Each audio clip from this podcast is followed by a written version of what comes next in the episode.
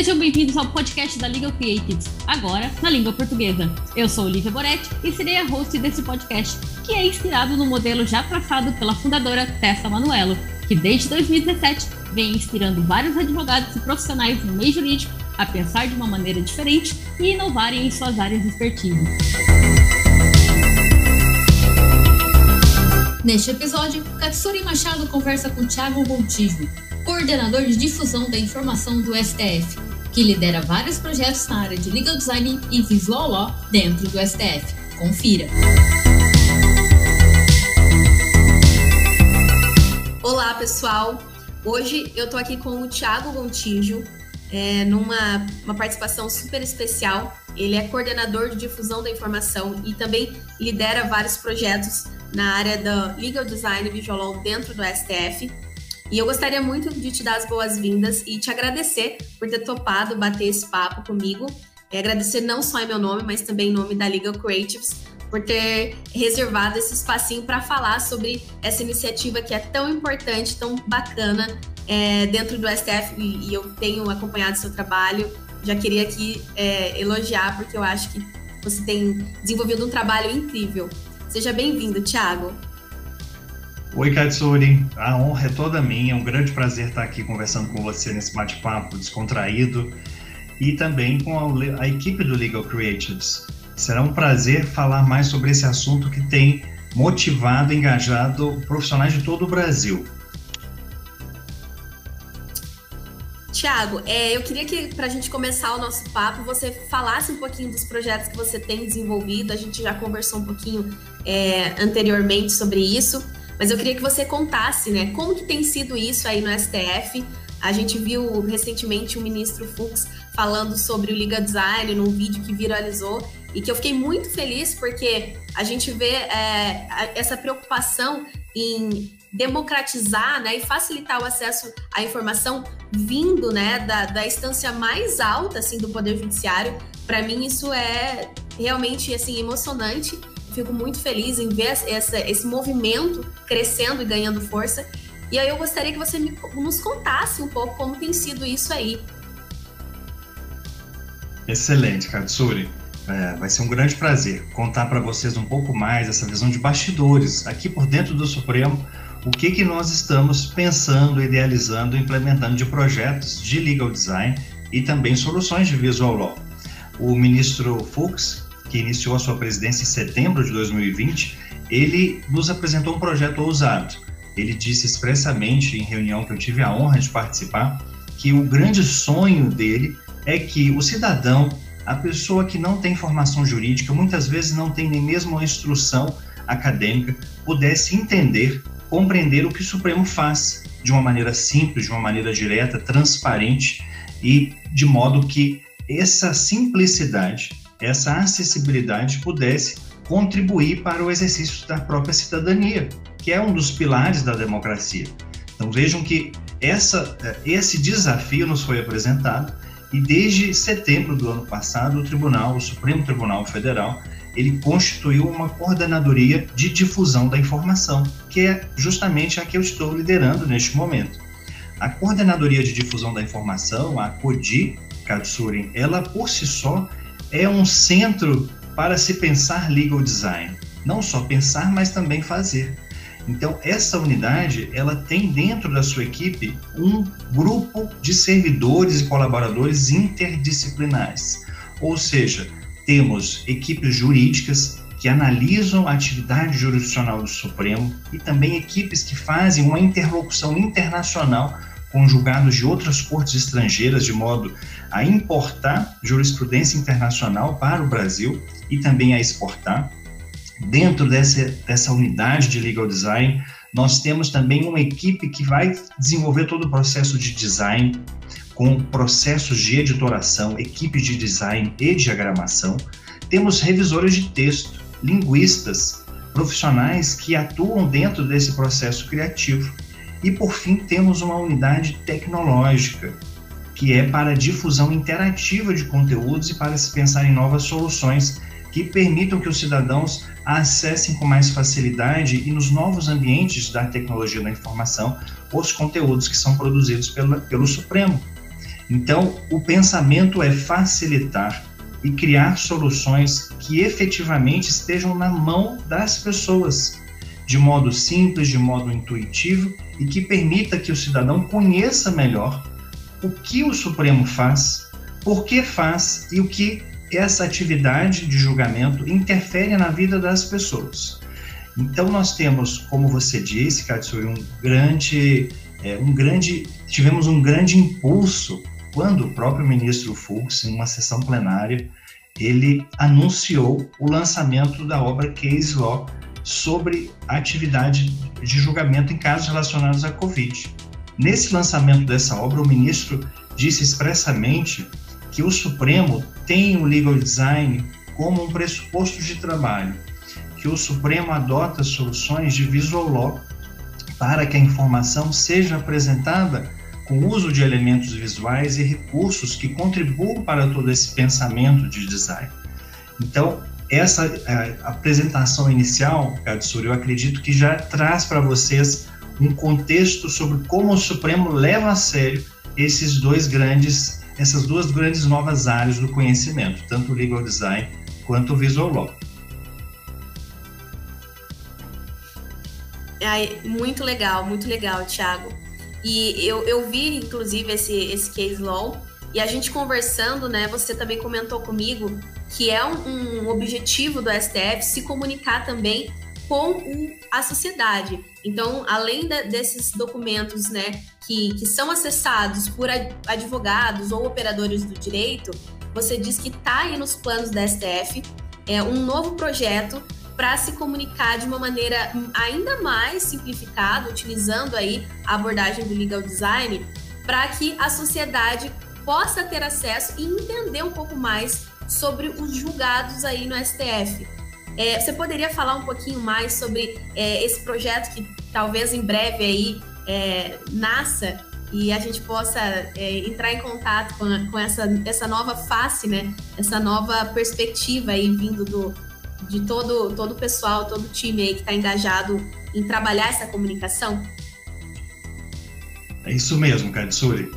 Tá? Quando nós é, constituímos esse, esse posso, posso até dizer que seja um laboratório de legal design no Supremo, um dos primeiros tribunais a adotar oficialmente um laboratório, nós tivemos a pretensão e o sonho de facilitar o acesso dos usuários, das pessoas, tanto as informações sobre os julgamentos do Supremo, mas queremos ir além, queremos contribuir para que outras plataformas de interação com advogados, com partes que estão engajadas nesses processos também pudessem ser beneficiadas. E também a sociedade, de um modo geral, por meio dos relatórios de atividades que o Supremo produz. Então, nós partimos do pressuposto, Katsuri, que o legal design ele traz algumas premissas do design thinking, que é o pensamento de design. O, o pilar desse pensamento é trazer o usuário, o usuário final daquele produto, daquele serviço, para o centro dessa solução. Isso significa que antes mesmo de iniciarmos um processo de desenvolver um produto ou aprimorar, a primeira pergunta que a gente tem que fazer é: quem é o nosso público-alvo? quem são os nossos usuários, quem vai acessar essas informações ou esses produtos ou serviços. A partir desse momento, identificando o público-alvo que nós pretendemos atingir, que nós pretendemos entregar uma solução, aí sim nós nos colocamos no lugar dessas pessoas. Temos adotado uma prática de convidar cidadãos e esses usuários para participar do próprio desenvolvimento das soluções, de modo que os insights já sejam apresentados de maneira antecipada. Então, um case de sucesso que nós implementamos no Supremo Tribunal Federal foi o novo informativo STF. Recentemente, publicamos um artigo científico no Congresso Internacional e que até mesmo vai ser objeto de uma obra sobre visual law no Brasil, falando um estudo empírico que analisou o informativo do Supremo antes de, dois, antes de setembro de 2020, ou seja, desde 1995 até setembro do ano passado, e a partir de outubro, quando iniciamos esse processo de aplicação de soluções de legal design. O resultado, Katsuri, foi surpreendente, até mesmo para nós, porque foi um artigo científico que produzimos como acadêmicos. E o resultado demonstrou que, em relação à quantidade de texto, a quantidade de linguagem utilizada para noticiar cada julgamento, o informativo reduziu mais da metade. Ou seja, antes se usava uma quantidade X de caracteres e a partir de outubro, com a simplificação da linguagem, a publicação passou a adotar metade, é uma redução de 50% na média. Isso permite que o leitor, que o usuário, o estudante de concurso, o juiz, o advogado, ele tenha condições de acessar aquele conteúdo de uma maneira mais rápida, porque nós temos metade do quantitativo de texto que era utilizado. E fomos além. Nós descobrimos também que a própria estrutura da publicação, de como são mostrados os conteúdos, também tinha se transformado, porque houve uma simplificação adotando técnicas de plain language, de modo que a publicação já ia direto ao ponto. Então foi apresentada a tese oficial fixada pelo tribunal, um resumo em frase que sintetizava todo o julgamento e depois os principais fundamentos que foram adotados pelo tribunal. Então, Katsuri e você que nos acompanha, antes vocês vão se lembrar, o informativo STF adotava a reprodução das falas dos ministros, dos votos, apresentava os votos que venceram e os votos, os ministros que, se, que saíram vencidos, de modo que os textos eram enormes e trazia o juridiquês, em inglês o legalize. E esse juridiquês nós identificamos que dificultava muito o acesso das pessoas, principalmente quem não tinha formação em direito. E a partir desse novo, dessa transformação, desse novo informativo, conseguimos sim apresentar soluções de legal design que foram direto ao ponto, entregando para a sociedade, mesmo quem não tem formação em direito, um conhecimento que é compreensível, que é entendível de um modo simples e fácil. E, é, Katsuri, outro ponto que foi implementado no informativo do STF foram elementos de visual law. Então vejam, visual law tem sido entendido né, pela academia brasileira e mesmo internacional como uma sub-área do legal design.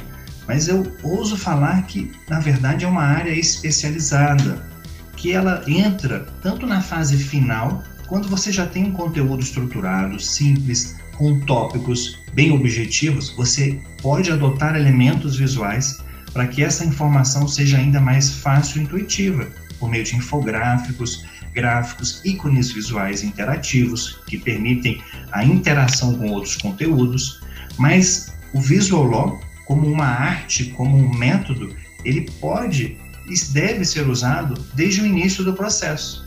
Então, ao ler um texto, se você que nos acompanha é um advogado, ao ler uma sentença que você vai apresentar, uma petição de apelação, um recurso de apelação, se você usa o visual law como técnica de pensamento, você pode estruturar essas informações numa linha de tempo de maneira simplificada, o que vai contribuir para que você possa ser objetivo no seu próprio recurso de apelação. Ou seja, o visual law entra desde o início do processo. E ao final, você pode usar esse infográfico como parte da sua petição, de modo que o juiz e aqueles analistas, os servidores da justiça, já recebam uma informação objetiva, que seja direto ao ponto. Hoje, Katsura, em tempos de mídias sociais, observamos que cada vez mais nós só temos três segundos para cativar as pessoas, para chamar a atenção. Isso mostra que você precisa e deve usar esses recursos como um elemento de convencimento, como um elemento de persuasão. Então, em três segundos, os usuários, os seus usuários, os usuários do Supremo, já têm que se sentir atraídos por aquele conteúdo. Se nós conseguimos cativá-los nesse primeiro momento, aí sim, de maneira facultativa, opcional, o leitor, o usuário, ele segue para um segundo nível, com informações mais detalhadas. Mas é importante que desde o início nós já tenhamos essa objetividade. E por fim, Katsuri, apresentando especificamente uma informação de bastidores, nós estamos desenvolvendo um projeto ousado de tecnologia que vai implementar soluções interativas para que os usuários por meio de técnicas de legal design e gráficos Power BI com elementos de Visual Law, possam acessar os julgamentos do Supremo com conteúdo de jurimetria, ou seja, acadêmicos, pesquisadores, a sociedade conseguirá entender tudo o que o Supremo faz, como faz e quando faz, de maneira simples, com um clique apenas. Então, se você me pergunta, Katsuri, eu sou uma advogada tributária, eu atuo nessa área. Você terá um Power BI para entender com um clique toda a linha do tempo de julgamentos relacionados à matéria tributária. Se você quer saber sobre ICMS, basta um segundo clique que você já traz esse filtro e vê de uma maneira intuitiva. Essa solução, esse projeto de dados abertos está sendo desenvolvido pela equipe do Supremo de maneira interdisciplinar, com programadores, equipes de design, juristas e também equipes de linguística, linguistas, revisores de texto, mas na visão do cidadão. E, além de tudo, esse processo está sendo feito de modo que estamos convidando cidadãos, pessoas que não são do direito, para interagir com os protótipos, para já apresentar suas dúvidas, as suas dores, as suas dificuldades no acesso a esses conteúdos.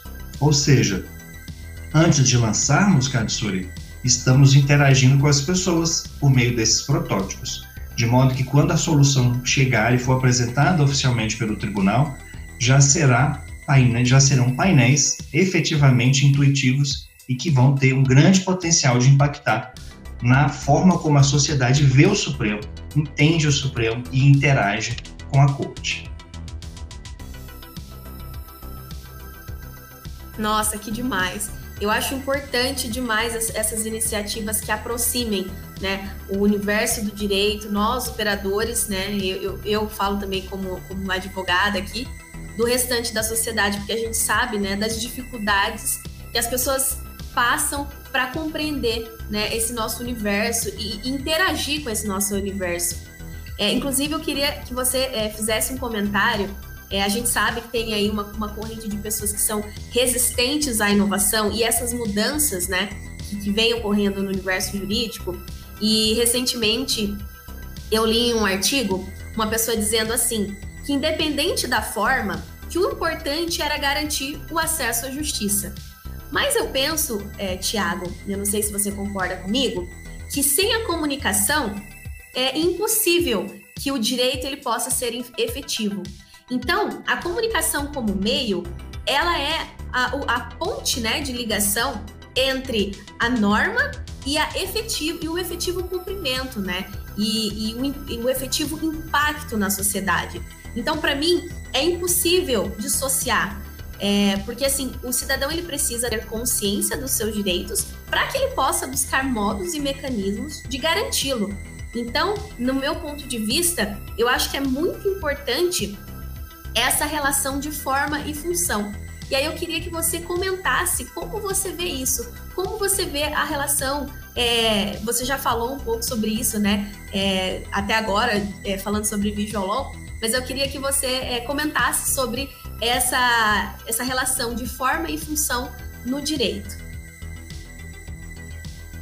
Katsuri, a sua, a, sua, a sua indagação, a sua questão, ela é relevantíssima. Meus parabéns por esse pensamento coerente que está muito conectado com o que o próprio Supremo pensa, com o que nós pensamos nessa atividade.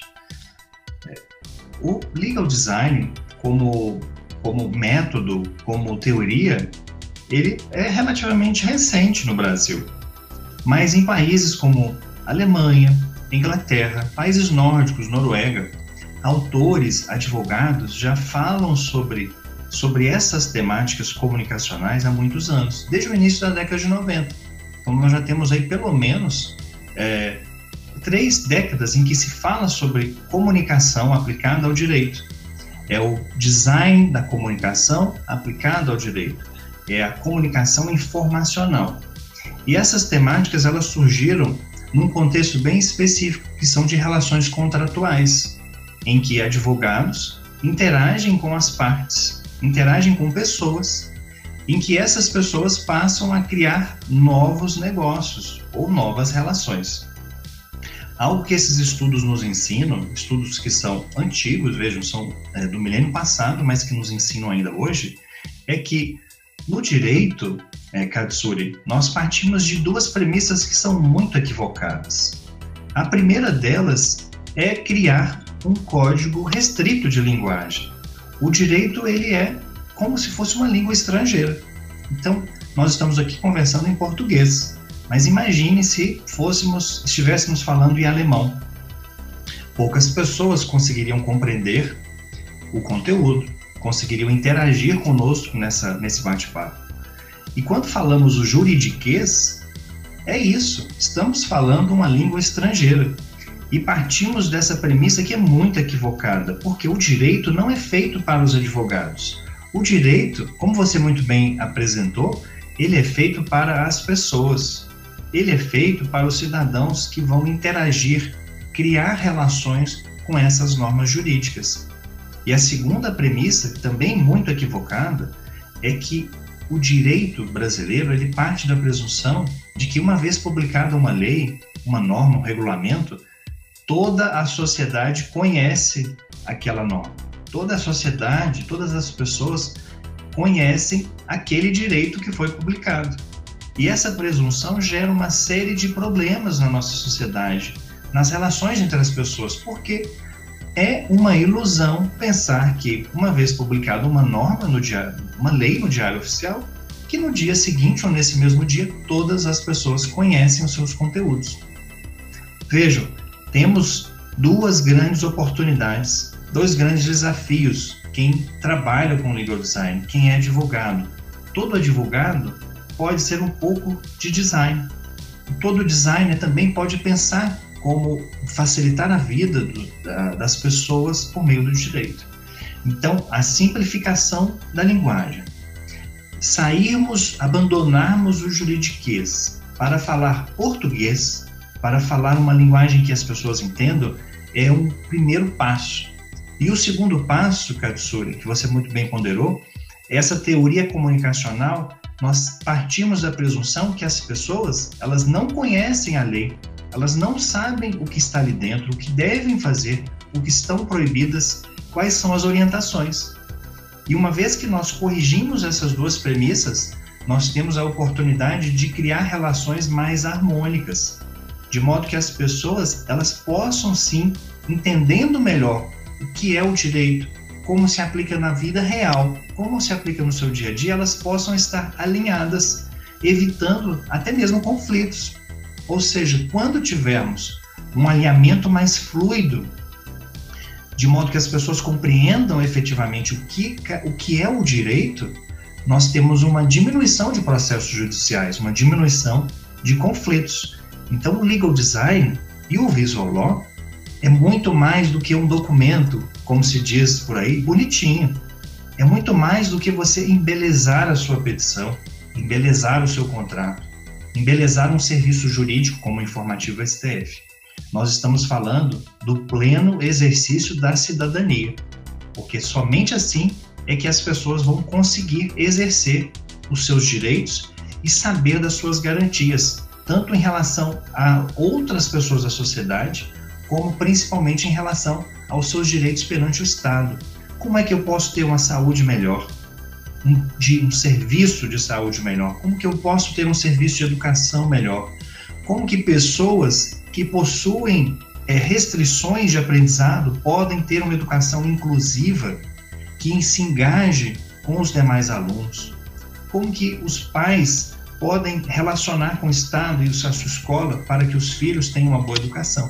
Então, nós estamos falando, ao final de tudo, Katsuri, de tecnologias, de inovações que permitem que a nossa democracia se torne melhor. E esse é o nosso sonho, esse é meu sonho pessoal, e é por isso que também, assim como você, abracei essas novas metodologias e sou um grande difusor desse conteúdo.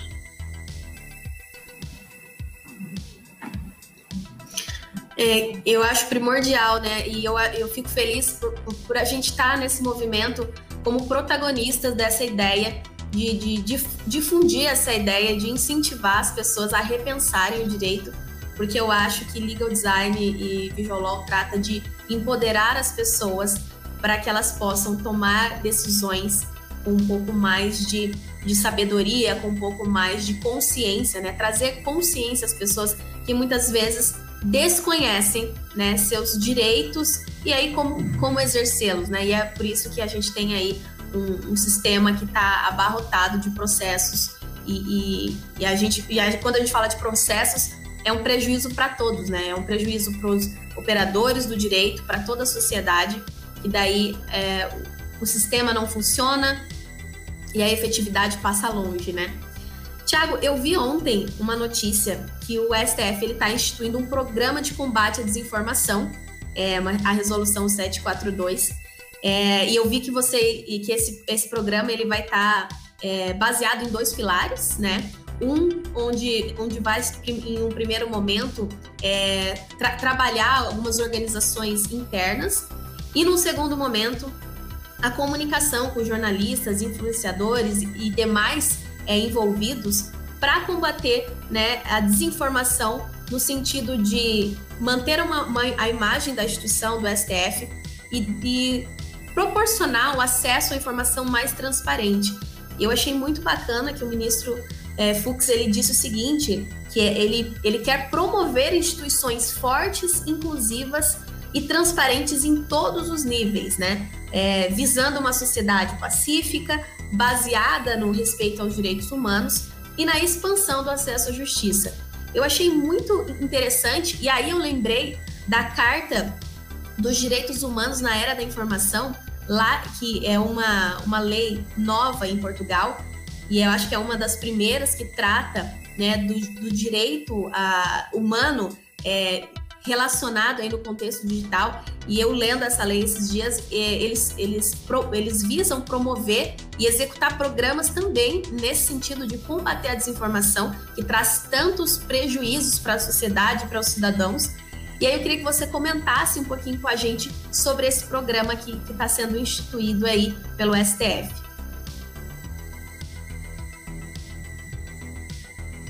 Você, é, pela sua fala, Katsura, você se mostra 100% atualizado e antenado no que está acontecendo no Supremo, no Brasil e no mundo. Ainda neste ano, Katsuri, o Supremo implementou uma nova política de comunicação social. Eu recomendo a todos a, a lerem a própria resolução. E essa resolução ela está alinhada com a própria política para se evitar a disseminação de notícias falsas e pejorativa e destrutivas das instituições. Vemos que na política de comunicação foram inseridos elementos de linguagem simples, de acessibilidade, de modo que as pessoas consigam interagir, compreender a corte de maneira intuitiva. Após essa nova política, o Supremo tomou a decisão de estar mais ativo em mídias sociais. Então, a participação do Supremo no Instagram foi reforçada, o Supremo entrou no TikTok, e isso com um objetivo muito específico, que é trazer informação fácil, simples de compreender para um público jovem, até mesmo para crianças, que são, em boa medida, vítimas de políticas de desinformação, vítimas de grupos que criam informações falsas e disseminam por meio dessas mídias sociais. Então, a, a, a nova política de comunicação, Katsuri, está alinhada com essas medidas que vieram na sequência. Inclusão em mídias sociais e a política de combate à desinformação.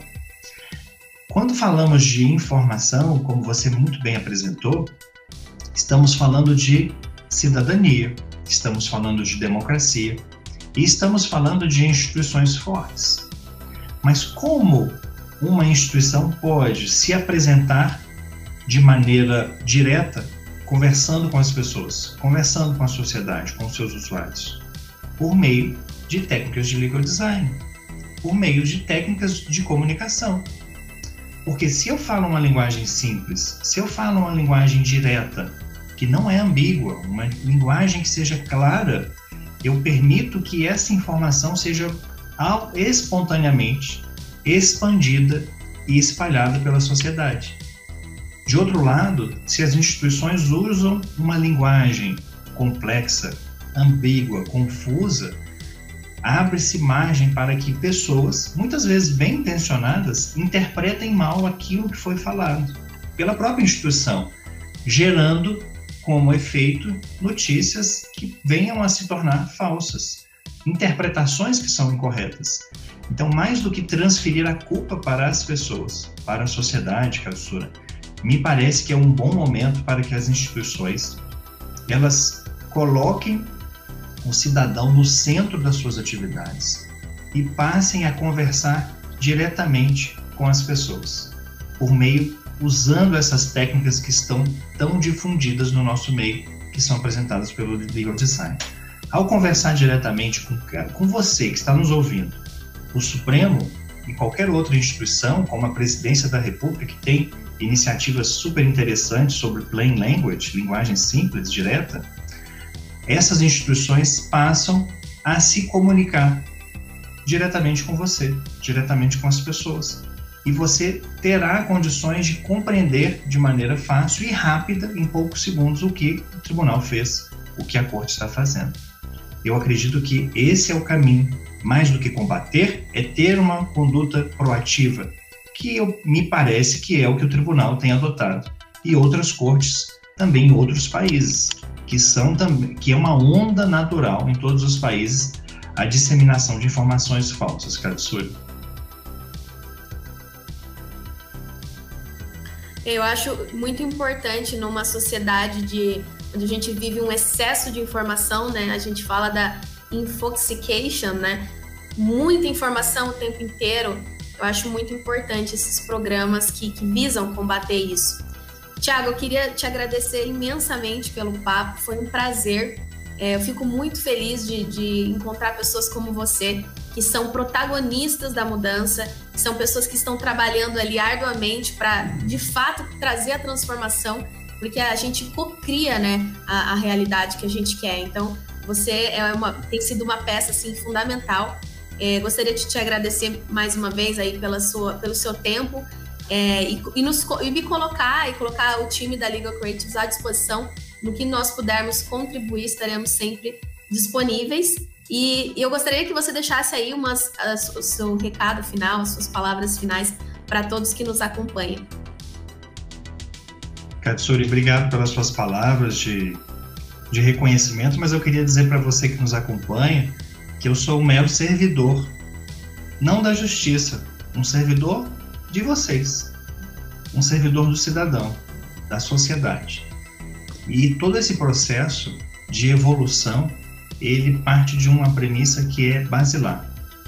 O cidadão passa a estar no centro de tudo que é feito, de tudo que é pensado. E essa é a, é a mensagem final que eu gostaria de deixar para vocês. Se você é um advogado, Coloque o seu cliente no centro do seu trabalho. Se você vai apresentar uma petição para um juízo, uma petição, uma, uma petição inicial, coloque aquele magistrado, coloque aquela equipe daquele juízo como centro da sua petição, de modo que você cria conexões quando você pensa o produto, quando você pensa o serviço. Antes mesmo de criar, você já interage com as pessoas e permite que as soluções sejam interativas e sejam eficientes. Não basta falar sobre o direito, é preciso fazer direito e, além disso, criar utilidade e valor para todas as partes que estão envolvidas em cada, um, cada uma dessas soluções. Eu agradeço a vocês e me coloco à disposição para novas conversas, porque temos outros temas tão interessantes quanto o legal design que está conectado, como por exemplo, nudes, trabalharmos formas de estimular boas escolhas e bons comportamentos por meio de elementos visuais, que tem se mostrado soluções efetivas em outros países e que o Brasil pode começar a adotar também. Então, meu muito obrigado e um abraço a todos.